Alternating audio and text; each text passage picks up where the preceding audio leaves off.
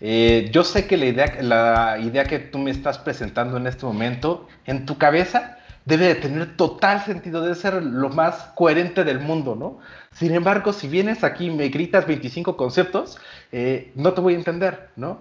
Entonces, básicamente lo que él me enseñó en ese momento fue el tema básicamente de, del design thinking, ¿no? Que es, o sea, ok, tienes que explicar algo, o sea, esto yo siendo, digamos, muy, muy técnico, ¿no? Tienes que explicar algo, primero escríbelo, ¿no? Primero, digamos, como que todas estas partes de las ideas escríbelas, ¿no? Y después de que las escribas, pues vele dando forma, ¿no? Eh, el punto siempre, digamos, de que tú cuando empiezas a hacer este tipo de sugerencias es explicar cuál va a ser, digamos, bien el proceso, que por eso eres técnico, pero explicar cuál va a ser la ganancia.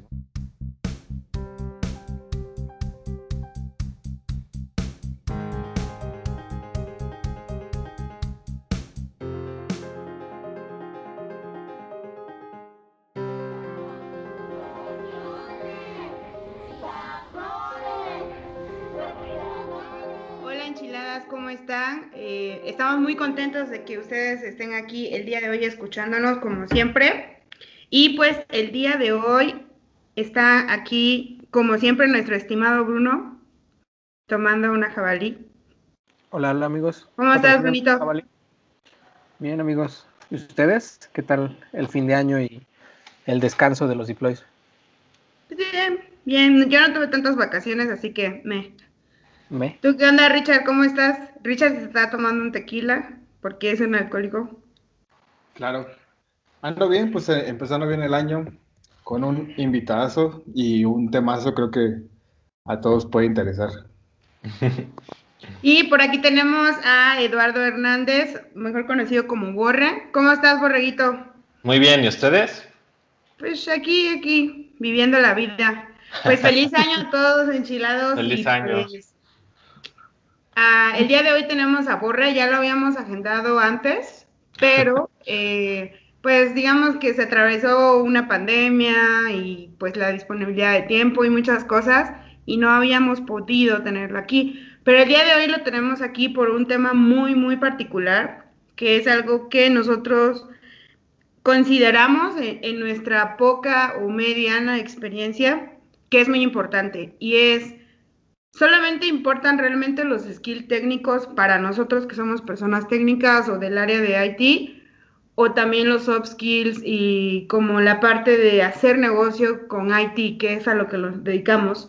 Entonces, decidimos invitar a Borre porque Borre yo lo conocí cuando trabajaba hace mucho tiempo como desarrolladora y él era líder técnico. Y pues de ahí fue como que evolucionando como los Digimon. y pues ahora ya no es técnico, ahora es una señorita. sigo siendo técnico, sigo siendo técnico. bueno, es que ese, es justamente lo curioso porque em, yo en lo personal conozco varias personas que, por ejemplo, les gusta mucho el tema técnico, pero se ven envueltos tanto en el tema del trabajo y que a lo mejor cambian de área y como que se olvidan un poquito, como que ya no les gusta tanto. Y particularmente Borre es una persona bien ñoña, o sea, como que le gusta e, el, tema de ser el friki gordito y con granito. Ah, no, no tengo granos, gordo puede ser que sí, pero granos no tengo. Entonces, sin más por el momento, ¿nos podrías platicar, Borre, ahorita a qué te dedicas? ¿Qué estás haciendo? ¿Y cómo, bueno. ¿y cómo ha sido tu trayectoria? Porque creo que también eso podría interesar a muchos. Ok, ok. Eh, bueno, eh, como ya mencionó Glow, eh, soy Eduardo Hernández. actualmente soy Senior Solution Manager para Huawei Cloud para la región de América Latina. Eh, ahorita básicamente llevo dos eh, roles importantes dentro de Huawei.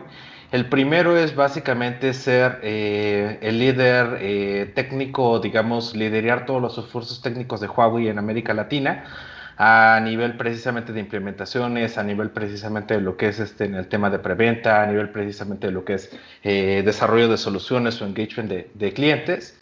Y el otro, eh, digamos, como que rol que llevo es el tema precisamente de eh, desarrollo de negocio, ¿no? Actualmente yo le reporto al presidente de cloud de Huawei de América Latina directamente y pues básicamente mi trabajo día a día se basa entre estas dos cosas, ¿no? O sea, un día puedo estar básicamente con un cliente levantando un clúster de Kubernetes y al día siguiente estoy hablando, por ejemplo, con el CIO o con el CTO de un banco de los más grandes en América Latina, ¿no? Básicamente el rol que tengo hoy día es, este, pues básicamente en el tema de liderazgo, eh, digamos, a, a, nivel técnico y a nivel también, digamos, de desarrollo de negocio, ¿no? Eh, un poquito sobre mi trayectoria. Eh, pues yo empecé en la ciudad de Yucatán, yo soy yucateco. ahí básicamente yo empecé con el tema de, del desarrollo de software. después de ahí empecé desarrollando páginas web, ¿no? Eh, después de ahí como que dije, ah, bueno, este es el desarrollo interesante y pues, asocié a alguien, digamos, como que una startup en ese entonces que era, eh, había una situación en Yucatán sobre los, eh, sobre los alcoholímetros y precisamente las zonas en donde había, ¿no? Entonces, que como ese fue como que el primer emprendimiento en el cual participé, que era básicamente un tema de mapeo de los, eh, ¿cómo se llama?, de los alcoholímetros, eh, utilizando Twitter y utilizando ahí unas APIs para desarrollar una. Eh, luego, después de ahí, Aiden, que en algún tiempo fue, digamos, roomie de, de Gloria, antes de ser roomie de Gloria, fue muy amigo mío desde hace muchos años, entonces me dijo, oye, aquí en el DF hay como que trabajo yo, pues bueno, entonces ya vine para aquí al DF a trabajar en una empresa donde empezamos también con desarrollo de software. Después de ahí, eh, esta empresa quebró porque era una startup. Entonces, eh, pues básicamente yo me la pasé de fiesta un mes. y en eso otro de mis amigos me dice, oye, hay trabajo aquí. Entonces, de repente, pues eh, ya yo sin buscar trabajo encontré trabajo otra vez como desarrollador de software. Posterior de eso, este, entré a una empresa donde conocí a Glow, en esta empresa básicamente en Vinco. Ahí eh, entré como desarrollador eh, de Groovy Java eh, Senior y posteriormente ascendí a ser líder técnico. básicamente mi rol como líder técnico dentro de esta empresa fue desaparecer el rol de líder técnico que no se requiriera precisamente este tema, que eso era un equipo autoadministrado que pudiera, digamos, no necesitar de, de este rol característico. Después de ahí, como ya había automatizado mi rol, me aburrí y me fui eh, como eh, DevOps eh, a Kio Networks. En Kio Networks entré como DevOps. ahí en esa parte implementamos la primera estrategia o la primera oferta de nube pública en América Latina basada en OpenStack, ¿no? Ahí en Kio, ¿no? Posterior eh, a ese tiempo seguí como que ascendiendo dentro de Kio y como al año y medio me hicieron precisamente eh, gerente del área, ¿no? Entonces era gerente del área de investigación y desarrollo en Kio. Eh, un día de esos estaba dando una conferencia precisamente hablando de OpenStack y en eso me vieron pues unos dudes eh, que precisamente eh, trabajan en SUSE, ¿no? Y es cuando ya empiezo yo a entrar como que al rol de, preventa, ¿no? En SUSE básicamente me dicen, oye, pues me agrada mucho la manera en la que platicas básicamente sobre estos temas técnicos. ¿Qué te parece si te vienes aquí a vender? Y yo, güey, pero pues toda la vida he hecho cosas técnicas, ¿no? Y pues ya, de, o sea, de repente, pues precisamente aprovechando como que esa parte que tengo del soft skill de saber explicar cosas, pues pasé como que una comercial, ¿no? Pasaron los años y en Vancouver, en Vancouver precisamente hace como unos dos años y medio, ya va para tres, conocí precisamente un eh, par de chinos, ¿no? El que en algún punto fue mi, fue mi jefe, ¿no? Que, que es en Huawei, ¿no? Entonces ahí en Vancouver precisamente empecé, digamos, como que a hacer, eh, pues, amigos en esa parte. Y pues resulta ser que cuando regreso a México, a algunos meses me recomienda precisamente para esta posición en Huawei, ¿no? Y pues así empecé en Huawei, eh, básicamente como Product Manager Senior empecé. Y eh, mi rol ahí era básicamente con los telcos, ¿no? Era desarrollar estrategias de IT para desarrollar todo el tema de telco en América Latina, ¿no? Temas relacionados, por ejemplo, a pues desacoplamiento de aplicaciones, Core Network, SDN, eh, NFI, todo el tema, por ejemplo, de transformación digital en las empresas, o sea, en telcos, el tema precisamente de esto que viene de 5G. Actualmente, digamos, soy uno de los especialistas en América Latina sobre el tema de 5G desde el tema de Haití. Y pues después vino precisamente una reorganización en Huawei y actualmente estoy como eh, precisamente Senior Solution Manager para la región de América Latina con una nueva vertical de negocio que tiene Huawei, que es básicamente el tema de Public Cloud, donde también tenemos la parte Public Cloud, Private Cloud, eh, Hybrid Cloud, Telco Cloud, you name it. Entonces, eso es como que los últimos nueve años de mi vida resumidos en unos minutos. Oye, pero eh, nadie te estaba correteando, Borre, tranquilo. no, te preocupes. No, muchas, muchas gracias por compartir. Este, fíjate que tenemos varias, eh, varias dudas, ¿no? Y este episodio, pues, empezando el año y, y mucho, mucho ingeniero quizás quiera cambiar de área, quiera este, ver dónde está parado y qué sigue, o no necesariamente que siga, sino algo diferente. Vemos que tuviste el cambio de desarrollador a DevOps y de ahí ya te fuiste por el cochino dinero. básicamente, básicamente, sí. Pero eh, bueno, o sea, hablando en específicamente de ese tema, eh, básicamente lo fui haciendo porque me fui aburriendo. O sea, el tema técnico es un tema precisamente que hoy día, o sea, como que llevo muy, muy, a, muy a fondo. O sea, así, ahí donde me ves, eh, digamos, preventeando, también te despliego un cluster de Kubernetes o te armo, digamos, una estrategia de CI/CD. Hay muchas cosas que, por ejemplo, de repente el Glowder eh, todavía me pregunta, a pesar de que yo ya soy eh, harina de otro costal y se supone que Glow es como que super DevOps. Pero pues, este, o sea, el tema es que pues de una cosa me fue ahorrando la otra. Entonces, pues, o sea, básicamente hay como que la motivación para irme hacia lo comercial es pues los nuevos retos, ¿no? Eh, ya cuando empiezas a entender que al final de cuentas, ok, sí, el clúster de Kubernetes levanta bien bonito, ¿no? Pero pues detrás de eso tiene que haber un modelo económico que sustente precisamente por qué estás poniendo un clúster de Kubernetes, es cuando empiezas a ver precisamente que hay otros temas, ¿no? Y que ya yéndote más hacia lo que es el tema económico, puedes tener, digamos, como que una visión total de cómo funciona o de por qué se necesita, digamos, este tipo de estrategias, ¿no? Cómo surge, ¿no? Y pues todo viene del cochino dinero. Totalmente. Fíjate que acabas de mencionar algo, Borre, que eh, estamos comentando, y me voy a poner en el, en el rol, o más bien estoy en el rol ahorita de DevOps, ¿no? Que es como un intermedio en lo que, en, en toda tu trayectoria, pasaste desarrollador, luego DevOps y ahorita eres preventa de algo muy técnico que ya has hecho y que puedes hacer ahorita, ¿no? Pero creo que algo, algo que se están preguntando muchos que están escuchando es como dos cosas. Para mí, es como de DevOps, el siguiente nivel es ser preventa, esa es una pregunta.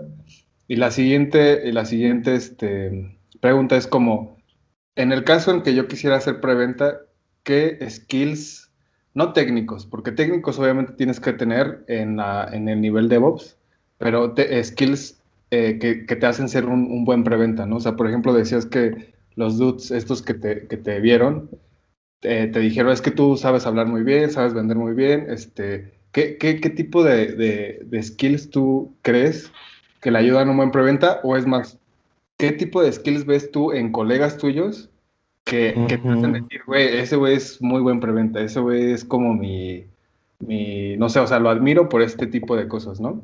Son dos preguntas. es el siguiente nivel y qué skills puedes, puedes sacar de eso.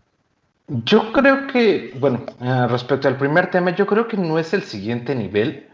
Eh, depende mucho como que de tu visión, ¿no? O sea, yo, por ejemplo, digamos, tengo algunos amigos o sea, yo decidí precisamente el tema del lado comercial, ¿no? Pero tengo otros amigos que se decidieron ir hacia el lado académico. Eh, cuando estaba precisamente al tema de investigación y desarrollo, tuve varios amigos que se decidieron ir como que, ok, pues a mí me gusta lo técnico, entonces ya digamos como que lo sé implementar, pero ahora quiero, digamos, entrar en un tema más de inventiva, ¿no? O sea, quiero ya dedicarme, por ejemplo, digamos, a desarrollar el algoritmo para, digamos, no sé, hacer eh, un deep learning de algo muy específicamente de una manera más optimizada, ¿no? Y eso también, digamos, como que es, es, es un punto, digamos, como que eh, de vista bastante bueno, ¿no? Se necesita, digamos, como que eh, mucho de lo que es esta parte, ¿no? Eh, la razón por la que, cual, digamos, yo en este punto decidí como que irme hacia la parte de preventa es que yo siempre he tenido como que esa parte de negocio, ¿no? Y pues respondiendo precisamente ese tema de, de lo que tú dices de, de, de, pues si es digamos como lo que sigue, la verdad es que no.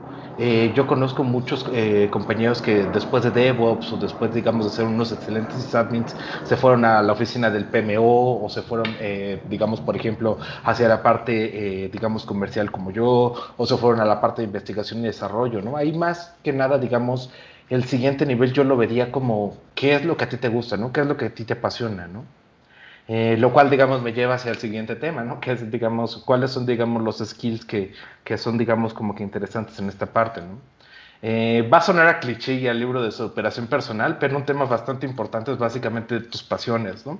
O sea, a mí me gusta muchísimo hablar de tecnología porque la tecnología es algo que, o sea, que yo amo, ¿no? O sea, eh, literal, o sea, es algo que me gusta mucho hacer, es algo que me apasiona, o sea, literal, yo si por ejemplo tengo un fin de semana libre, o sea, obviamente si me echo mis cubas, pero además trato de hacer como que otra cosa técnica, independientemente pues de lo que es este eh, mi trabajo, ¿no? O sea, si bien en mi trabajo todavía, digamos, como que toco mucho la parte técnica y pues ayudo mucho a consultores o etcétera, también digamos en lo que es eh, precisamente mi, mi, entendimiento pues de las cosas o de esta parte que yo tengo de, investigar, de hacer cosas, pues también digamos el ejercito, ¿no?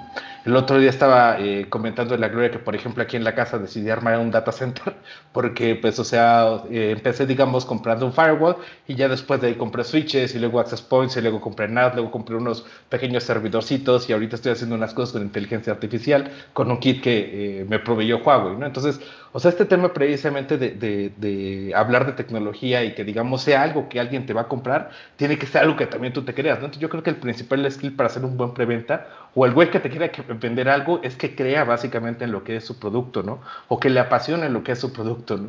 Entonces desde este punto de vista yo creo que ese es el, digamos, principal skill, ¿no? O sea, eh, tengo muchos colegas, digamos, en lo que es el área de preventa que yo sí digo, wow, este, este dude vende muy, muy canijo, ¿no? Pero yo creo que algo que tienen en común todos ellos es precisamente que les apasiona su, su, producto, que les apasiona su trabajo, ¿no? Porque luego también está el otro dude que de repente llega y abre un PowerPoint y te lee siete bullet points que tiene por slide y básicamente es que es como su presentación, ¿no? Que ese es, digamos, como que otro tema bastante importante, ¿no? El tema eh, precisamente de saber hablar en público, ¿no? El tema precisamente de... Eh, digamos, no inhibirse, eh, digamos, ante ciertas situaciones, ¿no?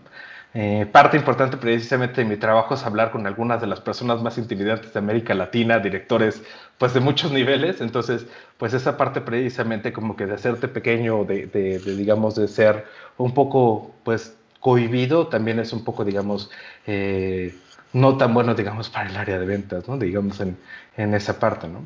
Y pues respecto a eso, yo no era así, digamos originalmente, ¿no? Eh, ese digamos que fue un skill que fui desarrollando con el tiempo, ¿no? Y, y eso digamos como que me ha ayudado mucha gente a desarrollar estos, eh, esa parte como que de soft skills, ¿no? Eh, yo siempre he dicho que he tenido como que básicamente algunos de los mejores maestros, y no digamos hablo académicamente, porque los maestros de la escuela nunca enseñan nada, sino que digamos a lo largo de mi trayectoria profesional, ¿no? Ahorita, por ejemplo, tengo los maestros chinos más caros que el dinero chino puede comprar, ¿no? Entonces, desde ese punto, pues estoy aprendiendo mucho, ¿no? Entonces, pues ese es, digamos, como que un punto que considero importante, ¿no? Eso de los maestros chinos, te lo envío muchísimo, a estar a estar súper cool. Sí, sí, la verdad. El otro día, por ejemplo, tuvimos una presentación para eh, un grupo, no, no voy a decir marcas, pero es el conglomerado más grande de, de, este, de cadenas de retail en América del Sur y eh, básicamente estábamos platicando con ellos y lo que empezamos a presentar es, ok, eh, lo primero que tienes que hacer es como que preferir a tu cliente, ¿no? Lo primero que vimos sobre este dude es que, ok, este güey hizo una maestría en Estados Unidos, ¿no? Y después de que hizo esa maestría en Estados Unidos, nos dimos cuenta que también, por ejemplo, en la empresa estaba enfrentando un tema de que le estaban quitando poder a otras partes de sus organizaciones, ¿no? Entonces, de ahí lo que empezamos a hacer, ya con base en el análisis de la persona que era él, era hacer la presentación como si le estuviéramos presentando casos de maestría y en el segundo ponerle una opción en la cual íbamos a dar más poder a él dentro de la organización gracias, digamos, a un tema en específico de IT, ¿no? El tema del análisis también es algo bastante importante. Wow, eso está súper cool. Y, justo iba más o menos algo por ahí. Eh, tú tienes una gran ventaja que yo he visto que no muchos este, ingenieros de preventa o, o líderes técnicos tienen, que es tú sí fuiste técnico, o sea, tú, tú sí tocaste esas líneas de código, tú sí tocaste la terminal, etcétera. Em, y, eso está, eso está de lujo. Pero suponiendo que alguien que no, eh, que no sea técnico o que no, que no se sienta cómodo con el lenguaje técnico, quisiera comenzar a hacer este, estas cosas en este ámbito, eh, porque al final del día algo que platicamos mucho en este podcast es que es, para todos, ¿no? Y quizás exista gente que eh, vea DevOps, como tú bien decías hace ratito, de un lado de PM o de un lado de eh, totalmente administrativo que vale muchísimo este y quien sea que nos esté escuchando que, que diga ay no el PM o no no sirve de mucho no amigos ese es el que te va a ayudar muchísimo ese es el que te va a quitar tu chamba y te va tiene tiene que ser tu escudo. Total este como qué recomendaciones darías eh, de ese lado no alguien que no es técnico pero que le gustaría empezar a, a ser líder de, de un área quizás técnica sin haber pasado por lo que tú pasaste? Por la parte técnica. Pues mira, de hecho, o sea, hay como que, eh, o sea, literal el camino que yo tomé es como que el camino mm, complejo, por decirlo de cierta manera, pero eh, entre más arriba, digamos, vas trepando en una organización, te vas ah, dando cuenta, digamos, como que muchas de las partes eh, que precisamente permiten el buen desarrollo de esa organización no son técnicas, ¿no? O sea, eh, por ejemplo, digamos, uno de los trabajos de preventa eh, es precisamente eh, hacer entender a la gente este tema, ¿no? O sea, tú vas a tener un tema, digamos, súper complejo, ¿no? O sea, llamémosle, por ejemplo, digamos, Software Defined Networking en lo que es la parte de Kubernetes, ¿no? tú vendes, digamos, como que un plugin para, digamos, la parte del networking de Kubernetes y tienes que hacer que una persona, un director de una empresa que literal tiene no sé, décadas sin tocar una terminal, entienda el concepto, entienda cuáles son, digamos, como que estas eh, partes en específico, ¿no? Ahí en esa parte yo tengo muchos compañeros que fueron al revés, ¿no? O sea, yo vengo de, de, la parte técnica que es, podría decirse como que de la derecha hacia la izquierda, ¿no? Que es la parte comercial, ¿no? Entonces yo vengo de lo técnico y con base en mis conocimientos técnicos desarrollé las capacidades para poder explicar eso de la manera más sencilla posible, ¿no? Pero de mi entender, y más que nada, digamos, el tema de la preventa o el tema de las ventas no es algo que te enseñen en las facultades, en las escuelas de computación. O sea, eh, el, una persona que, digamos, no tiene, digamos, como que la parte del skill técnico puede venir, digamos, de la izquierda hacia la derecha también. ¿Y cómo logras este tema? Bueno, eh, precisamente por esta parte. ¿no? Yo tengo, por ejemplo, muchos compañeros que su única y exclusiva labor es el tema de relaciones públicas. ¿no? Y en esta parte ellos son una especie de preventa, sin embargo ellos hablan con jefes de Estado, ellos hablan, por ejemplo, también con directores de empresa, pero digamos a otro tipo de niveles. Y aquí el reto es precisamente hacerle entender a las personas cuál es la ventaja de la tecnología. ¿no? Y ahí, digamos, en esa parte no se necesita tanto skill técnico, ¿no? Puedes, digamos, tomarlo como punto de partida, ¿no? Empezar, digamos, por la parte, digamos, más sencilla, ¿no? Ok, eh, ¿cuál es la ventaja de Kubernetes? Bueno, con Kubernetes no tiene la reserva de los recursos, o, perdón, la ventaja de Docker, ¿no? O sea, eh, con Docker no tienes la reserva de los recursos, aprovisionas en segundos, la portabilidad, etcétera, ¿no? Es, digamos, como que la parte técnica, ¿no? ¿Cómo se lo explicas a un director? Ah, pues básicamente puedes meter más aplicaciones en un servidor que te cuesta 100 pesos, ¿no? Y básicamente estas aplicaciones que tú vas a meter ahí, en vez de que tu tiempo de caída sea de un minuto, que es lo que tardaba levantar tu máquina virtual, va a ser dos segundos, ¿no? Entonces, con este, digamos, eh, speech puedes empezar, digamos, como que eh, abordar, digamos, de una parte no tan técnica, eh, como, digamos, eh, puedes tú aprovechar para vender, digamos, como que un producto como tal, ¿no? Entonces ahí es, digamos, como que existen los dos pads, ¿no? El pad precisamente que es aprender básicamente cómo funciona tu tecnología y llegar, digamos, al nivel en el cual ya lo puedes explicar de una manera, digamos, bastante sencilla hacia una persona que no entiende en esta parte. Y está la otra parte, ¿no? Donde tu rol es como tal de relaciones públicas y pues para poder, digamos, como que explicar cómo funciona una tecnología sin saber tú cómo funciona, ¿no? Y ya pues después tratar de entender cómo hacerlo, ¿no? Perfecto. Yo tengo una pregunta. ¿Te has topado con gente de preventa? Digo, no, no, no sé qué.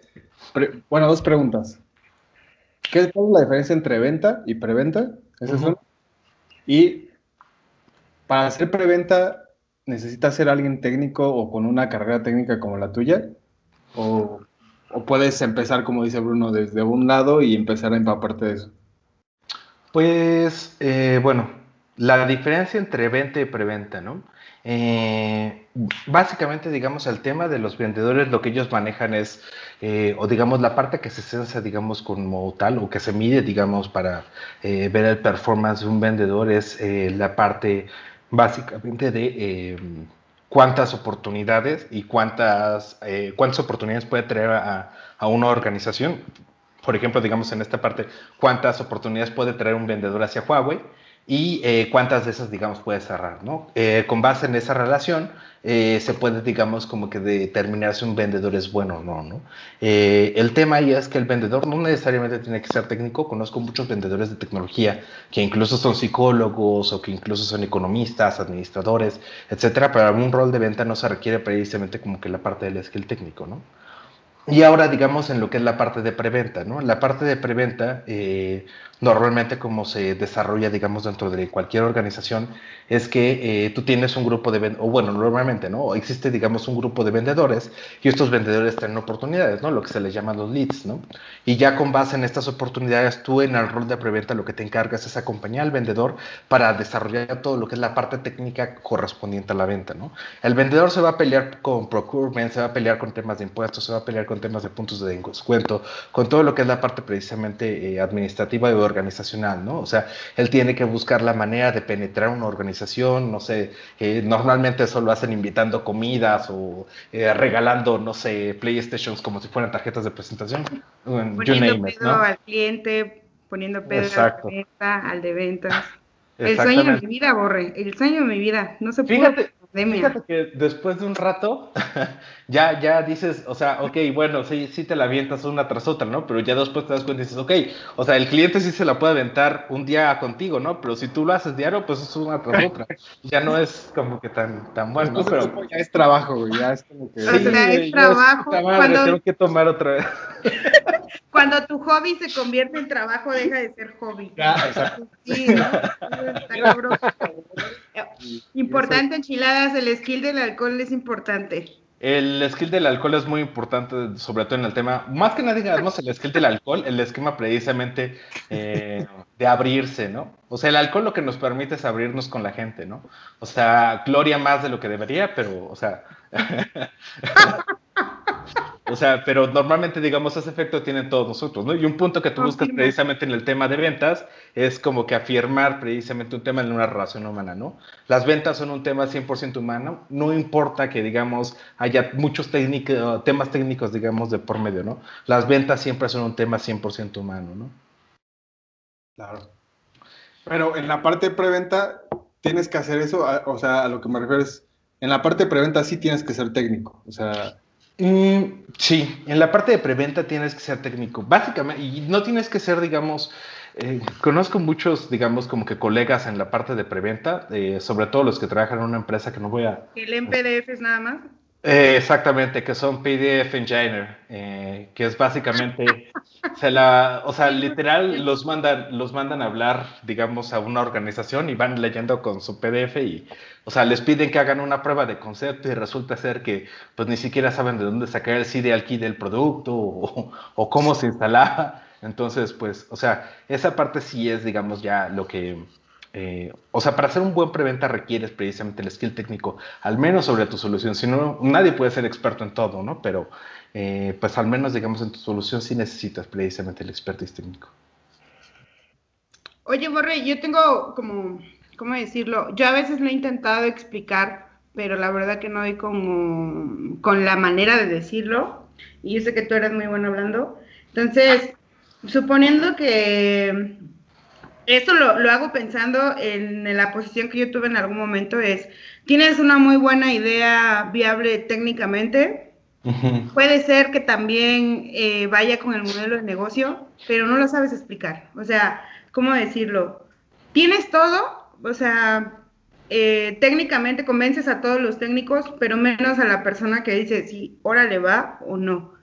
Entonces, pensando desde ese punto de vista, yo me acuerdo que tú lo hacías muy bien este, ¿podrías decir como algunos puntos cruciales que hay que tomar en cuenta para poder expresar de manera puntual los beneficios de una decisión técnica, obviamente basada en un modelo de negocio, pero que un técnico pudiera llegar a tomar como un script o algo así, un tip, porque he visto que eso cuesta muchísimo en las organizaciones cuando, por ejemplo, está todo como el güey que lleva trabajando 10 años en la empresa, conoce todo, sabe qué podría funcionar, pero simplemente no logra transmitirlo. Y eso pasa todos los días y es difícil. Yo quiero agregar eso antes, perdón, Borre, que te fuera a interrumpir, eh, a lo que te quería preguntar también. Este, personalmente, esta, esto que dice Glo me, me, interesa mucho porque actualmente estoy en un, en un, rol de DevOps y tengo varios problemas. Creo que ya lo había mencionado. Es, uno, estoy pasando de ese rol de muy técnico a explicar algo más técnico, digo, menos técnico a personas no técnicas. Otro, el, el, problema del lenguaje también, que pues eh, nuestra eh, lenguaje madre, se puede decir, no es, no es el inglés y muchas veces tienes que explicarlo en inglés. Uh -huh. Y agregando a eso, este, bueno, como dice Glo, algún tip o algo así. Y agregando a eso, este, ¿alguna vez te has topado o te topaste con ser muy técnico es un problema en tu trabajo? Mm. Es algo también que me ha pasado a mí y, y creo que a muchos de, de los las personas del gremio y muchas personas que a lo mejor nos están escuchando, de desarrollador hasta lo que tú quieras, ser muy técnico te causa problemas al explicar algo, o sea, como, eh, ¿cómo, ¿cómo, lidiaste con eso? Porque obviamente en preventa tienes que ser alguien más, este, pa pasar estos skills, ¿no? O sea, de no técnico a técnico, técnico a no técnico. Tan solo con ser líder técnico, ya tienes ese problema. O sea... Exacto. ¿Cómo, ¿Cómo lidiaste con eso? ¿Cómo le hiciste? Y si te causó alguna vez problemas. Ya, eh, pues bueno, eh, aquí en, digamos en esta parte eh, de lo que es digamos como que el explicar los temas técnicos, ¿no? Eh, lo, puedo, lo, voy a contar, de, o digamos, o cómo, digamos, yo lo seguí, eh, con base en dos partes, ¿no? Una, precisamente en mi vida como líder técnico, de, precisamente dentro de la organización, como tal, digamos, ayudar a explicar, digamos, una, una decisión o una, digamos, sugerencia hacia el tema gerencial, hacia un tema directivo. Y el otro es como, digamos, precisamente eh, ir, o digamos, de lo técnico a, digamos, un, un plano, digamos, un poco más, más entendible, ¿no? En el tema, yo recuerdo que cuando era líder técnico, o sea, algo eh, que tenemos, digamos, como tal los técnicos, o algo que, digamos, yo he, identificado más, digamos, con el tema del trato con la gente, es que si tú hablas con una persona que es buena en un tema, esta persona va a empezar a hablar muy rápido de, pues, la mayor parte, de, digamos, de las cosas que te quiere explicar, ¿no? Lo cual, digamos, siempre es eh, una de las desventajas de técnico, ¿no? O sea, como te apasiona, pues tratas de explicarlo lo más rápido que tú puedes, ¿no?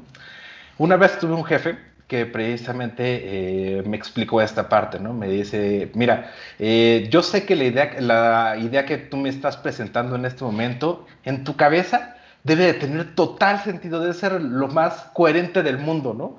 Sin embargo, si vienes aquí y me gritas 25 conceptos, eh, no te voy a entender, ¿no? Entonces, básicamente lo que él me enseñó en ese momento fue el tema básicamente de, de, del design thinking, ¿no? Que es, o sea, ok, tienes que explicar algo, o sea, esto yo siendo, digamos, muy, muy técnico, ¿no? Tienes que explicar algo, primero escríbelo, Primero, digamos, como que todas estas partes de las ideas escríbelas, ¿no? Y después de que las escribas, pues vele dando forma, ¿no? Eh, el punto siempre, digamos, de que tú cuando empiezas a hacer este tipo de sugerencias es explicar cuál va a ser, digamos, bien el proceso, que por eso eres técnico, pero explicar cuál va a ser la ganancia, ¿no? Entonces siempre explica, eh, explica la ganancia o explica cuál va a ser, digamos, el beneficio antes de explicar el proceso, ¿no? Porque cuando tú empieces a explicar el proceso, vas a perder a la gente. ¿No? Porque tú eres muy técnico. Entonces, empieza explicando, digamos, cuál es, el beneficio precisamente de tu idea y ya después, si quieres, explicas el proceso, ¿no? ¿Por qué? Porque pues, de repente si a alguien ya no le interesó el proceso, pues se queda precisamente con lo que va a ser la ganancia de tu idea. Va a decir, ok, mira, ok, el proceso ya es tu, es tu tema, eh, pero me agrada mucho la idea, ¿no? Entonces siempre, siempre tratar de sintetizar eso, ¿no? O sea, empezar a, a, a diseñar tu manera de pensar o, o, tu manera de precisamente de comunicarte de esta manera. Primero explicar cuál es el beneficio y después si quieres explicar el proceso está bien, ¿no? Pero no empezar, digamos, con el proceso. Suele ser, digamos, como el, que la parte más interesante, ¿no? Eso, digamos, digamos, en una posición técnica, ¿no? Ahora, cuando yo empecé, digamos, en el tema de la preventa, un tema bastante complejo que me pasaba era hablar, por ejemplo, con directores de empresas, ¿no? Y ahí, digamos, el tema era que yo me, pues no sé, me acongojaba, ¿no? O de repente como que eh, empezaba a hablar muy técnico porque, porque yo pensaba que hablar técnico eh, era mejor, ¿no? Porque ese era como que mi rol, ¿no? Hasta que también precisamente tuve un jefe, este sí fue un jefe chino, que él, o sea, hay, hay un, no, tampoco voy a mencionar eh, quién, pero es, hay un Chief Information Officer eh, de un telco aquí en México que es muy amigo mío. Y normalmente cuando yo hablo con él, sí hablo de temas técnicos, ¿no? Pero, o sea, como que hablar con él para mí es, digamos, como que muy fácil, ¿no? Entonces, básicamente, eh, mi jefe en algún punto me había visto hablar con él y explicar cosas y sintetizar como que esta parte, ¿no? Y lo que me dijo él es, imagina que, eh, digamos, el director de esta eh, empresa que estás visitando en Perú es este cuate, ¿no? Entonces empecé a hacer eso, ¿no? O sea, básicamente otro tema bastante importante sobre explicar conceptos técnicos es explicárselos como se los explicarías a un amigo, ¿no? Eh, ok, ya tienes, digamos, como que la idea, ¿no? Pero ¿cuál es el punto? O sea, eh, precisamente de, estar explicando estas ideas, ¿no? Pues que la persona te entienda, ¿no? Y la mejor relación que, digamos, puede entender, eh, puede existir, digamos, en esta parte es la relación de un amigo, ¿no? Entonces, siempre que estás tratando de explicar algo, digamos, que sea técnico a una persona que no sea técnica, hazlo como se lo explicarías a un amigo, ¿no? O sea, trata de, de emular esas partes, ¿no? Es como que, o sea, los consejos que yo podría dar, digamos, sobre sobre esta parte, ¿no? De cómo, eh, digamos, como que explicar, eh, digamos, conceptos técnicos cuando tú eres técnico hacia eh, personas que ya no son técnicas, ¿no? Y pues sobre este tema es básicamente practicar, practicar, practicar. O sea, todos tenemos amigos que no son técnicos, ¿no? Entonces, intenta explicarle, o sea, no sé, muchas veces lo que hacen algunos compañeros que tengo es que le explican a sus parejas o a su mamá o a su hermano que no es técnico. Y en el momento en que ya puedes empezar, digamos, como que a explicar estas ideas o estos conceptos a estas personas a tu alrededor que no son técnicas, vas a ver que es muchísimo más sencillo explicarlo a alguien que al menos tal vez tiene una cucharada de, de lo que sería el tema que, que, tú quieres desarrollar, ¿no? Sí, e, eso es bien interesante. Yo personalmente tengo una duda que me surgió el año pasado, eh, empezando con esto de, de, de, de, hard, de soft skills más que de hard skills, que es como, a tu entender, ¿crees que en este mundo de, o en este gremio entender cuestiones técnicas, y esto va a sonar así bien, bien loco, pero es una pregunta que, que, que, tengo. ¿Crees que es algo nato? O sea, ¿crees que es algo eh, que, tú, que tú puedas entender luego, luego? Y, te lo pregunto porque a mí también no, no se me complica entender cuestiones cuando acepto. Este, no, sé, no sabré cómo explicarlo, pero cuando entiendo en mi mente y, lo abstraigo a cosas como más eh, físicas, me, es muy fácil, me, es muy fácil entender las cosas. ¿Crees que este tipo de skills es algo nato? Y si sí, eh, y digo, perdón, y si no, ¿se puede ejercitar? ¿Y, cómo, cómo, cómo, lo haces tú? O, cómo crees tú que funciona esto? Eh, bueno, si bien no es algo nato, pero sí es algo que, digamos, se le facilita a mucha gente, ¿no? O sea, algo que eh, yo tengo y desde pequeño eh, me acuerdo que me dice mi mamá, es que yo, por ejemplo, si leo algo me lo aprendo. Y, o sea, literal, a la primera leída estoy como que entendiendo y aprendiendo algo, ¿no? Esa es, digamos, como que una ventaja competitiva que yo tengo, ¿no? Eh, y es, digamos, como que mi manera de entender las cosas, ¿no? Sin embargo, tengo muchos colegas que son muy buenos, que para ellos precisamente el tema que ellos requieren es repasar y repasar y repasar y repasar algo, digamos, para, digamos, el tema del entendimiento, ¿no? Yo creo que, digamos, eh, en cierto punto no es importante, digamos, como tal el, el, método, sino lo importante es la pasión que le pongas eso, ¿no? O sea, puede ser, digamos, que tus métodos de aprendizaje sean diferentes, pero lo importante es que, digamos, lo hagas, digamos, con el tema de, de, de, tener pasión eso, y es cuando realmente te vuelves bueno en algo, ¿no? Cuando lo haces, digamos, por gusto, ¿no? Eh, también otro tema que, digamos, yo considero, o sea, yo nunca fui bueno para la escuela, literal, la universidad, puro extraordinario, o sea, literal, a mí me caga la escuela, me caga la escuela, así. Levante, levante la mano quien opina lo mismo que Borre y yo estoy levantando la mano. Sí, o sea, a mí... Que levanten la mano. Me super caga la escuela y la verdad es que, eh, eh, o sea, como que todo lo que sé o lo que he aprendido o lo que enseño, porque incluso doy clases y cursos, o sea, ya, ya, ya me cago a mí mismo, digamos, en ese punto. Este, básicamente yo lo he aprendido, digamos, de manera autodidacta, ¿no? Sin embargo, también no es como que el deber ser de todo el mundo, ¿no? Tengo, eh, bueno, Gloria y yo tenemos un amigo que a él le mama estar en la escuela, ¿no? Y ya estudió como que dos carreras, su maestría, y creo que se va a echar un doctorado. O sea, a él le mama eso, ¿no? Y él, digamos, como que es su manera de aprender. Sí, totalmente. A mí no me gusta, a mí no me gusta, pero también, digamos, es como que muy respetable. Y él es muy, muy bueno, aunque su manera, digamos, de aprender sea diferente de la mía, ¿no? Entonces, en ese tema yo creo que, eh, pues cada quien, digamos, como que somos distintos, como que en ese punto. Entonces, pero todos son válidos, ¿no? O sea, es, eh, sí, sí hay gente que se le facilita más, digamos, de, diferentes temas. O sea, por ejemplo, digamos, toda la gente que se dedica eh, al gremio de seguridad tiene, por ejemplo, digamos, una personalidad muy específica. La gente que se dedica al tema de inteligencia artificial tiene una personalidad muy específica. La gente que se dedica, por ejemplo, al tema de, de data, de big data, de persistencia, de storage, etcétera, también son, digamos, como que un tipo de persona muy específico. O sea, sí hay, digamos, como que eh, diferenciaciones entre los diferentes gremios. Como perfiles, ¿no? Perfiles, podría sonar como cliché, pero sí hay determinados perfiles. Y, yo creo que sí se puede ejercitar, o sea, sí, eh, definitivamente. El tema, puedes aprender, ¿no? Yo creo que el ser humano es bastante, este, nuestro cerebro más bien, para aprender varias cosas y es cuestión como lo que dice Borreno de práctica. Pero sí, que, que a otros se les da mejor, ¿no? O sea, a otros se les da mucho mejor que a, que a otros. Pero justamente algo que dice Borre, este, y que, que, creo que a muchos también les hace ruido un poco a veces, dice que te apasione, ¿no? O sea, yo también muchas veces estuve con, con lo de la pasión y, y, toco este tema porque alguien muy conocido eh, de Gloria y de nosotros me mandó un tuitazo, casi no veo Twitter, por cierto, pero me mandó un tuitazo. ¿Tienes Twitter, güey? No me sigues. ya Se va a enojar, ¿eh? De, repente ahí ah, veo más, más chismoso que otra cosa, pero sí. Pero me mandó un mensaje por Twitter, mala idea, no me manden mensajes por Twitter porque si es algo urgente no les voy a contestar rápido. Ni por este, Telegram, ni por WhatsApp, güey. O sea, a ver. Richard contesta para empezar. Cuando ah, Telegram contesta más. En Telegram nos contesta más. Y ahorita por lo de WhatsApp, sus términos y condiciones, que es otro tema, pero ahí nos vamos. me, me, mandó un mensaje que decía como que andaba en un bache, o sea, como en un bache de que.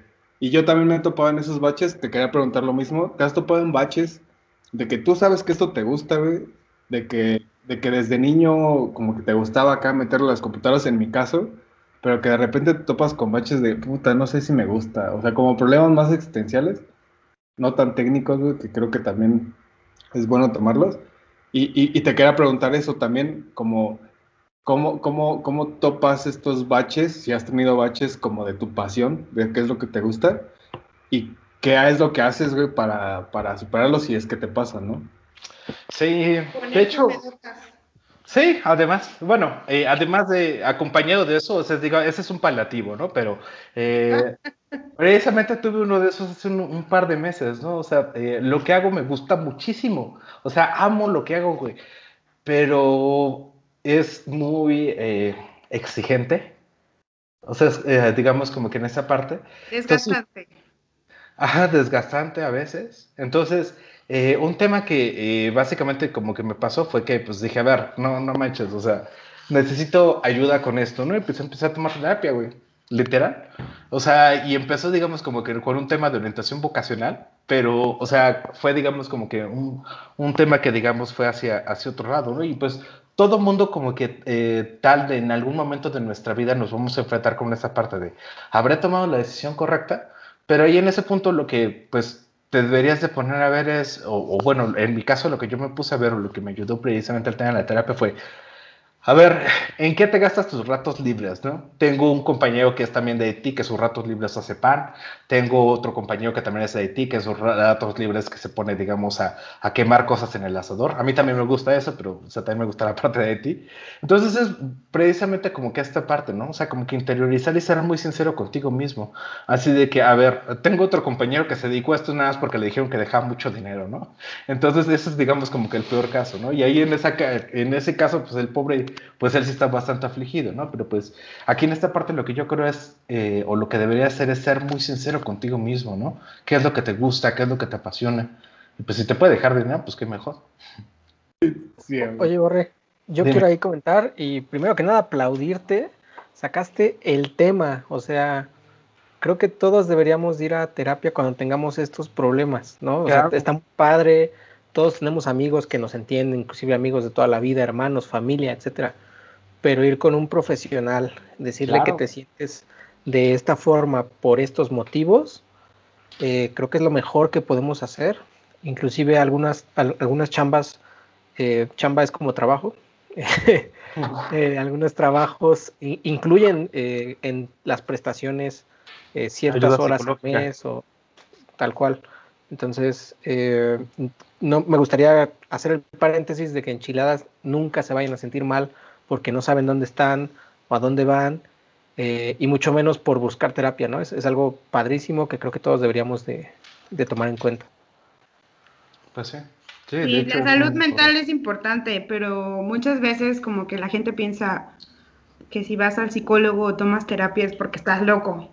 Y puede que sí, ¿no? Pero pues eso no tiene que ver, eso no tiene que ver con que, con que, o sea, todo el mundo está loco, o sea, todos tenemos algo que, o algo, algún tema que no nos deja de desarrollarnos y entonces es importante tomar terapia porque es como irte a revisar los dientes como ir a, hacerte el examen de la vista para ver cuánto necesitas.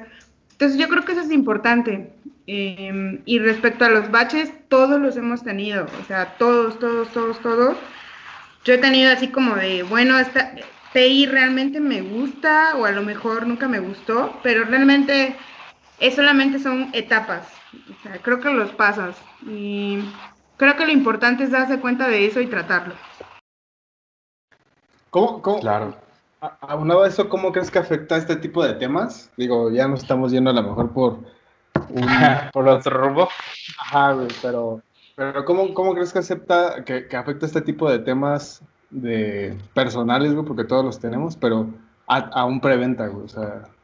Ah, eso está canijo. De hecho, sí he visto como que... Hablando de, de, relaciones eh, personales, interpersonales, más sociales, pues se nota, ¿no? Digo, no, no sé, pero ¿cómo, ¿cómo lo has lidiado tú? Pues, bueno, en preventa, fíjate que, eh, o sea, sí lo he notado, pero lo he notado, digamos, más en los roles de venta. Eh, la mayor parte de las personas en roles de venta, ellos manejan una máscara, pero bien dura. O sea, literal, ya tú cuando empiezas a compenetrar con ellos como personas, te das cuenta de que son un tipo de persona y cuando están directamente hablando con un cliente o, digamos, penetrando alguna organización, son otro tipo de persona que tú dices, ¿qué pedo? Eh, en el rol de preventa, por supuesto que impacta, ¿no? O sea, digamos, tu estado anímico es, digamos, muy importante en el momento, digamos, que quieres, digamos, realizar una venta, ¿no? Pero eh, como también el punto de vista que les comentaba hace ratos de que las ventas es un tema 100% humano, pues también o sea, si estás triste, obviamente no tienes, eh, pues, como tal que, eh, pues, cambiar esta parte. o sea, solamente por quererle agradar a alguien, si no, te va a ver falso. Y en cuanto la gente empiece a detectar algo falso, pues va a decir, ah, qué pedo con esto. o sea, no debería, o sea, obviamente afecta porque afecta a tu performance, pero no deberías como que de actuar de una manera diferente si estás enfrentando algo así. Ya. Bien, pues. Oye, Borre, y eh, enfocándonos un poquito a, a DevOps, este, como que ya, ya, hablamos de las herramientas, que es todo este design thinking, hablamos un poco de que debemos de cuidarnos a nosotros mismos, porque pues, si no, no funcionamos para esto. Eh, igual, nuestro público, eh, pues la, la, la mayoría son personas que están comenzando a usar DevOps eh, o comenzando en, general en el mundo de TI. Este, ¿Qué script, retomando la palabra de Gloria, qué script o qué series de pasos o herramientas nos darías o recomendarías comenzar a usar para utilizar el lado de negocio a favor del lado técnico, ¿no? La primerita que a mí se me ocurre, y quizás para empezar, sería eh, conocer términos como el retorno de inversión. ¿No? Si tú le llegas y a alguien le dices, mira, si automatizo todo, te voy a agregar a, este, mejorar tantas horas hombre, vamos a quitar errores y eso en tantos números eh, te está ganando, estás ganando dinero o estás dejando de perder dinero, ¿no? Bueno. Ahora, eh, en ese tema eh, te voy a yo vendo uno, uno de mis, digamos, como que mis monerías dentro del estuche es eh, precisamente lo que hacemos mucho en Huawei, es el tema de promover el tema de transformación digital, basado mucho, digamos, en metodologías ágiles, en temas DevOps, etc. Y hace como dos años más o menos en Brasil conocí al eh, CTIO, el Chief Information Technology Officer de una empresa brasileña bastante grande, en el cual yo después, digamos, de platicarle, pues precisamente al tema de las ventajas, de cuáles son, digamos, precisamente de incluir eh, una parte de, precisamente de un escenario de integración DevOps hacia una empresa, él me dijo, si le quitas la agilidad, ¿qué más? O sea, si le, quitas la agilidad, ¿qué más? ¿Cómo? o sea. Ajá, por eso. O sea, tú, digamos, eh, implementas DevOps normalmente para eh, lograr un tema de agilidad, ¿no? Para lograr un tema de eh, agilidad ya sea en el deployment, una agilidad, por, digamos, en lo que es precisamente detección de errores, en correr pruebas, en implementar una metodología que te haga, digamos, como que implementar un tema de time to market del desarrollo de tus aplicaciones en tu empresa, ¿no? Pero si le quitas la agilidad, ¿qué más te da? O sea, ¿por qué yo? ¿Por qué yo tendría que comprarte una, estrategia de, de, DevOps? ¿Cuál es, digamos, el, meollo de, este asunto? ¿no? Eh, dentro de esta parte, precisamente lo que viene, o digamos, la, parte importante, digamos, en este punto, es mencionar precisamente, ok, ¿qué es lo que te trae esta agilidad? ¿no? Básicamente lo que comentábamos, el tema de una mejora en el time to market, el tema de las herramientas es un tema que realmente sería, digamos, como que un tema en el cual me conviene invertir. O sea, yo qué, o sea, literal, si implemento toda la suite de Atlassian, el día de mañana mis aplicaciones van a dejar de tener errores, ¿no? O sea, eh, básicamente la manera precisamente de introducir este tema precisamente de DevOps desde una perspectiva de negocio siempre va a ser dinero. O cualquier estrategia que tú quieras siempre va a ser dinero. Siempre, siempre, siempre va a ser dinero, ¿no? Entonces, eh, en esta parte básicamente para, digamos, tú vender, digamos, lo que sería una estrategia de DevOps es sacar un estudio. Todo esto se hace, digamos, con un, un assessment, ¿no? De lo que se tiene. Siempre, siempre, siempre se comienza, digamos, por esta parte de las artes, ¿no? Ver, digamos, qué tipos de aplicaciones hay, cuántas de esas aplicaciones tienen errores y cuánto te está costando estos errores para tu empresa. Una vez que tengas, digamos, como que esos puntos eh, aislados, cuáles son las aplicaciones, cuánto es tu time to market y cuáles son, digamos, los errores que vas a evitar, con eso tú puedes ya armar, digamos, un plan de negocios para proponerle, ¿no? Y decir, ok, bueno, dentro de todas las herramientas que, digamos, vamos a, implementar, tal vez tú no necesitas, por ejemplo, el tema de containers, ¿no? O sea, sé de excelentes estrategias, por ejemplo, implementadas, donde implementan metodologías ágiles, donde no hay contenedores, ¿no? Donde tienen solamente un tema, de, por ejemplo, de automatización, ¿no? Y, o sea, con base en eso, digamos, podemos ir desarrollando como que diferentes tipos de, pues, de estrategias, ¿no? Entonces, eh, como tal, creo que no hay un script ya prediseñado para la implementación de DevOps en una organización, sino es un proceso que proviene precisamente de un tema de un estudio hacia una organización para poder, digamos, llegar hacia, hacia esa parte, ¿no? Que, justamente el otro día estaba platicando con algo así, este, que de esto, eh, que, y, pongámoslo en un, en un, ejemplo bien claro que a lo mejor todos nos topamos día a día, que es el ciclo del development cycle, o sea, la, la cuestión de las branches, los repositorios y eso, no, creo que no tiene que ser el modelo estándar para todos los equipos, para todas las organizaciones. Que a lo mejor yo eso me tardé un rato en, en entenderlo y que ahora creo que este, que acaba mucho de la mano con lo que dices. A lo mejor, digamos, en ejemplo más, más, más concreto, el, el, el, development cycle de las ramas de development, staying, así, a lo mejor no funciona para todas las organizaciones. A lo mejor el, el modelo de una rama y todo este tipo de cosas, digo, a lo mejor estoy eh, yéndome a un, a un ejemplo muy concreto, pero creo que es lo mismo para todas las organizaciones. O sea, la herramienta que una, en una organización funciona tal vez no otra funciona de la misma manera, o de hecho, necesita algo más, más básico, o algo más complejo, o algo hay una, que eso te hay, todos los días, ¿no? Creo.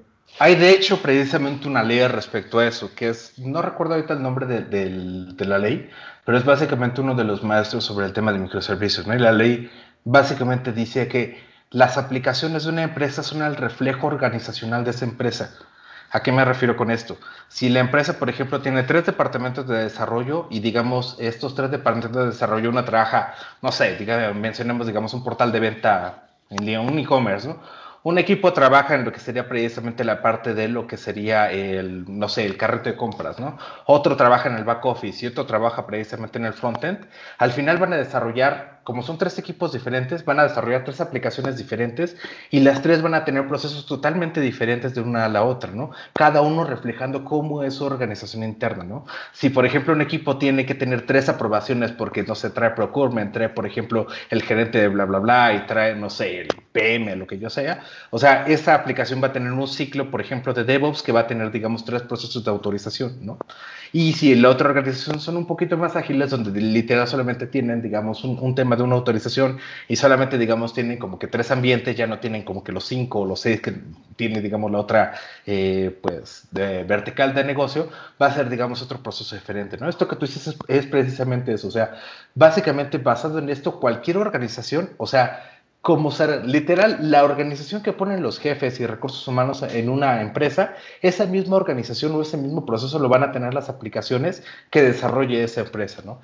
Y eso es lo más complejo de un proceso de transformación digital y un proceso de transformación de DevOps. Cabrón, güey, o sea, cabrón. Eh, yo te quería hacer esa pregunta llegando a este tema, ya que eres como el líder eh, de, o sea, como tienes que ver la parte de venta y la parte técnica, un problema que creo que es muy común en todas las organizaciones. ¿Cómo, cómo se lidia con los entusiastas? Bueno, yo, yo los llamo así, pero el entusiasmo que alguien le pone en una tecnología que no sirve en la organización. O sea, ¿cómo, cómo lo has visto tú? ¿Cómo los fanboys. Sí, e, e, es que el otro día lo platicaba con luego, o sea, en, en alguna organización me tocó ver que la herramienta que estaban ocupando no era la correcta o, brindaba más o brindaba menos cosas de, los, de lo que necesitaba la organización, pero porque alguien eh, es muy entusiasta y fue el último que salió, eh, eso quisieron poner, ¿no? O sea, digamos, ¿cómo, cómo es que lidiaste con eso eh, a ese nivel de preventa en una organización? De hecho, es un tema bastante complejo, Richard. O sea, eh, normalmente cuando te encuentras, eh, o sea, tú los podrás llamar fanboys, pero normalmente lo que sucede cuando te encuentras esto es que son eh, brechas de corrupción dentro de la organización. ¿A qué me refiero con este tipo de brechas de corrupción? O sea, por ejemplo, a mí, o sea, a América Latina le, por decirlo de manera educada, le emociona mucho VMware, ¿no? Y ah, exactamente. Entonces, extrañamente al preventa le llegan regalos muy caros de parte de Bingware. Exactamente, o sea, y conozco mucha, eh, o sea, precisamente un tema que hacen sobre todo con, eh, o por ejemplo, no solo Bingware, también por ejemplo AWS, eh, o sea, muchas organizaciones en esta parte, ¿no?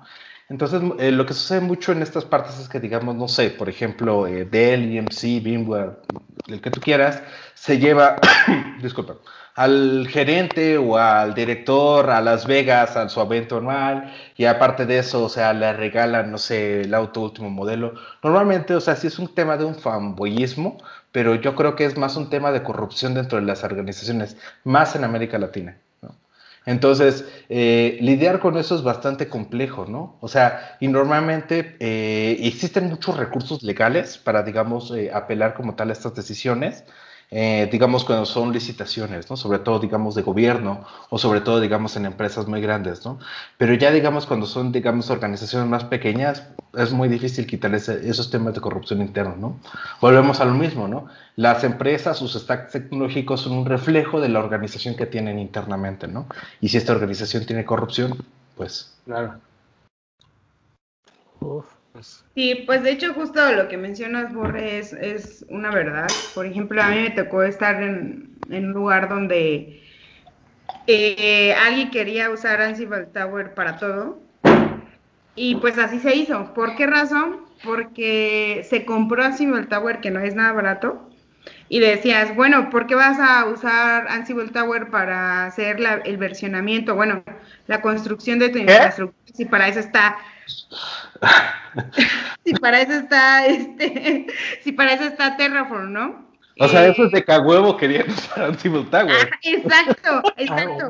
y ya hablando así como más de compas con el dude, le digo, oye, Sustin, ¿por qué quieres usar este? Bueno, y para esto no era Latinoamérica, ¿eh? Era alguien en Boston. Y le digo, oye, este, o sea, sí te entiendo que se puede hacer con Ansible Tower, porque así se puede, ¿no? Sin embargo, o sea, sería más adecuado hacerlo con Terraform. Y me dijo, ¿por qué quieres usar? Primero fue así como de, ¿por qué te necias en usar Terraform si puedes usar Ansible Tower? Le dije, no, o sea, no es que me necie, es como lo mejor. Pero ya así como hablando más de compis, me dijo, no, pues es que, pues, o sea, ya compramos Ansible Tower. O sea, más que nada ahí, ahí se trata también a veces de que ya compramos las cosas, tenemos que justificar el uso. O sea, ya, compra, ya pedimos presupuesto, ya no chingamos el, el presupuesto y compramos esto. Y esto es lo que tenemos, es lo que hay y con eso tenemos que hacerlo.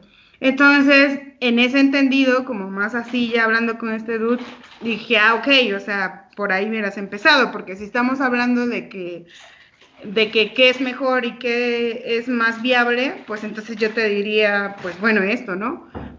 Eh, y así pasó con varias tecnologías. Entonces, lo que dice Borre es verdad. O sea, a veces se lleva como a nivel de compra como que de literal, o sea, hay un deal ahí o a veces simplemente la gente compra cosas y a veces pues sin saber realmente cómo las va a usar, ¿no? Entonces, pues ya lo que compramos es lo que hay y lo tienes que usar. Entonces, a veces lo que yo creo es que no todo se basa en términos técnicos y no todo está basado en temas técnicos. O sea, a veces simplemente es, a ver, compramos esto me dijeron que con esto sí iba a hacer esto.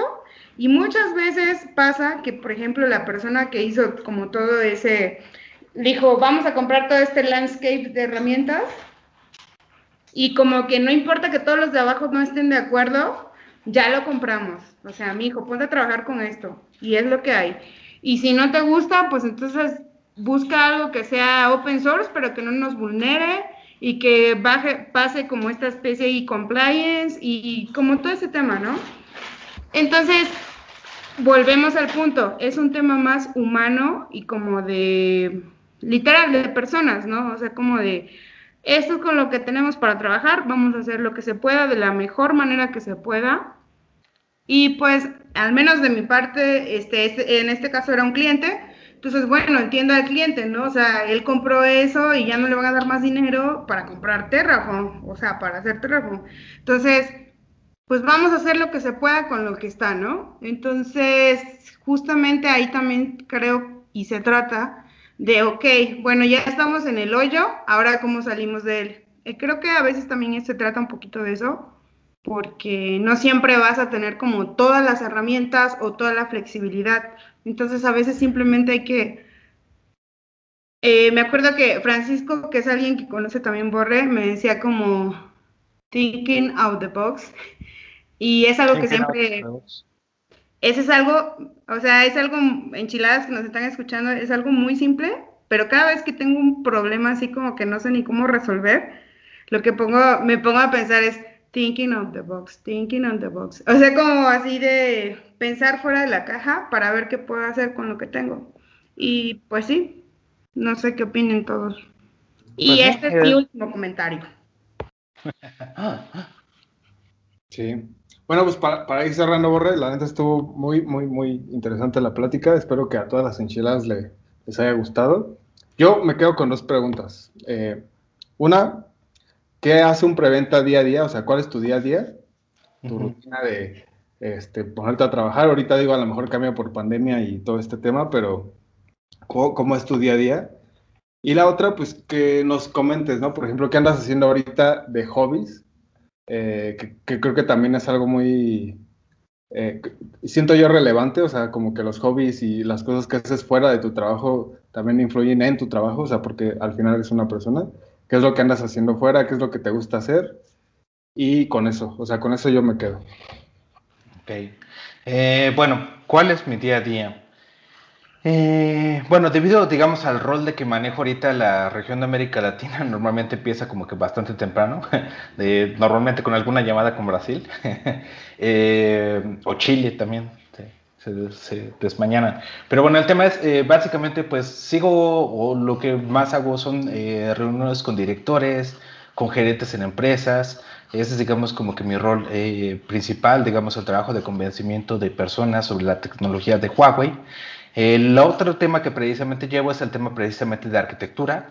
Eh, básicamente si alguien, eh, bueno, de arquitectura y de apoyo, si alguien en América Latina, eh, de todos los preventas de, los países de, donde Huawei tiene presencia, que es básicamente todos, tiene alguna duda, yo soy el último nivel de escalamiento antes de llegar hacia China, ¿no?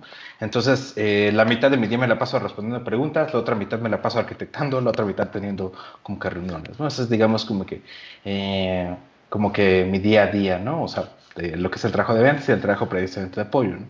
Y ahorita, eh, lo que ando dedicando mi tiempo libre es, bueno, para ustedes que nos escuchan tal vez no lo ven, pero aquí eh, Huawei me, re, o, lo que estoy haciendo ahorita, Huawei me regaló un kit de desarrollo.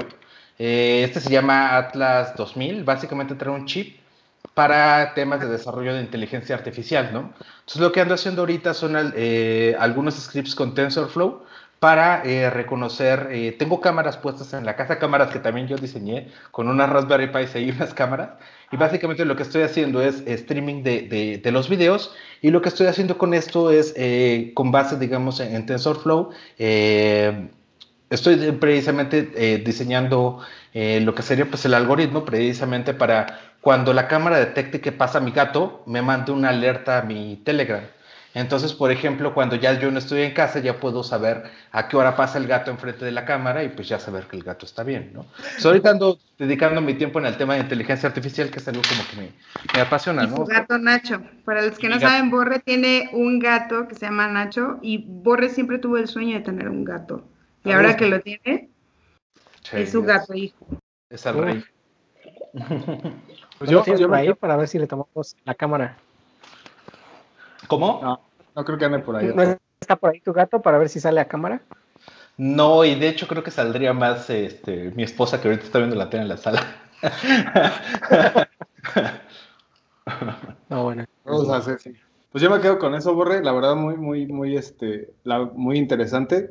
Para la gente que, que le guste como esta cuestión de venta de relaciones sociales, que a lo mejor en el gremio de ingeniería, digo yo, no sé, pero es bastante, eh, digamos, raro. No sé, no sé si, pero es mi, es mi percepción de, estar vendiendo, de estar interactuando con gente. Este, pues contacten a Borre, ahorita dejamos sus, redes sociales para que le den ahí un, like a sus Instagrams o a, Nacho o, un tuitazo ahí al Borre por si necesitan algo. Este, no sé si quieren agregar algo, eh, Bruno, Gloria. Este, pues la verdad, me gustó mucho el episodio, creo que hace falta así hablar de este tema y Borre fue el, el indicado para este. Este, muchas gracias, Borre. Me quedo, me quedo con la duda de cómo es tu gato. Sí, a mí también me gustan los gatos. Yo luego tomando fotos. Yo luego tomando fotos. Sí, síganlo en Instagram. No, este, sí, síganlo en Instagram como Gatículo. Bueno, solamente para comentar, eh, los viernes. Parece broma, pero es verdad. Los viernes estoy dando cursos este, en la comunidad de Huawei Cloud. Si quieren también seguirnos, estamos como Huawei Cloud Community en Facebook. Y pues esta semana que viene creo que toca storage, persistencia de storage. Entonces, por si quieren eh, también participar, ahí estamos. Qué chido, güey. De, hecho, eh, adelantándonos un poco, este es el primer episodio del año y es el episodio número 20. En Enchiladas va a haber algunos cambios y seguro te vamos a estar contactando para precisamente para ese tipo de cosas, para la comunidad. Entonces, sigan a Borre, sigan a Enchiladas. Digo, si ya están escuchando esto, pues seguro seguro nos siguen y si no, pues síganos. Este, no, pues yo ya, mi último comentario sería muchísimas gracias, Borre, por tu tiempo, porque yo sé que los sábados por la tarde es para ponerte pedo y, y eso es un tiempo muy preciado para ti. no es cierto, no es cierto. Pero muchísimas gracias por haber aceptado la invitación. Este, estaremos invitando también por ahí a Francisco, que yo siempre menciono a Francisco, pero pues creo que es una persona que me enseñó mucho. Y al igual que que a todos pues te agradezco mucho el tiempo y Borre no solamente creo que es una excelente profesional, sino también es una excelente persona. Entonces, me da mucho gusto que te hayas tomado el tiempo para poder explicar alguna de las cosas y dar algunos consejos. Y esperamos enchiladas que les sirvan mucho a ustedes. Muchísimas gracias. La última, que no sea la última, Borre, seguro. No, claro. Cuando digan, por aquí andamos. Y ahora sí,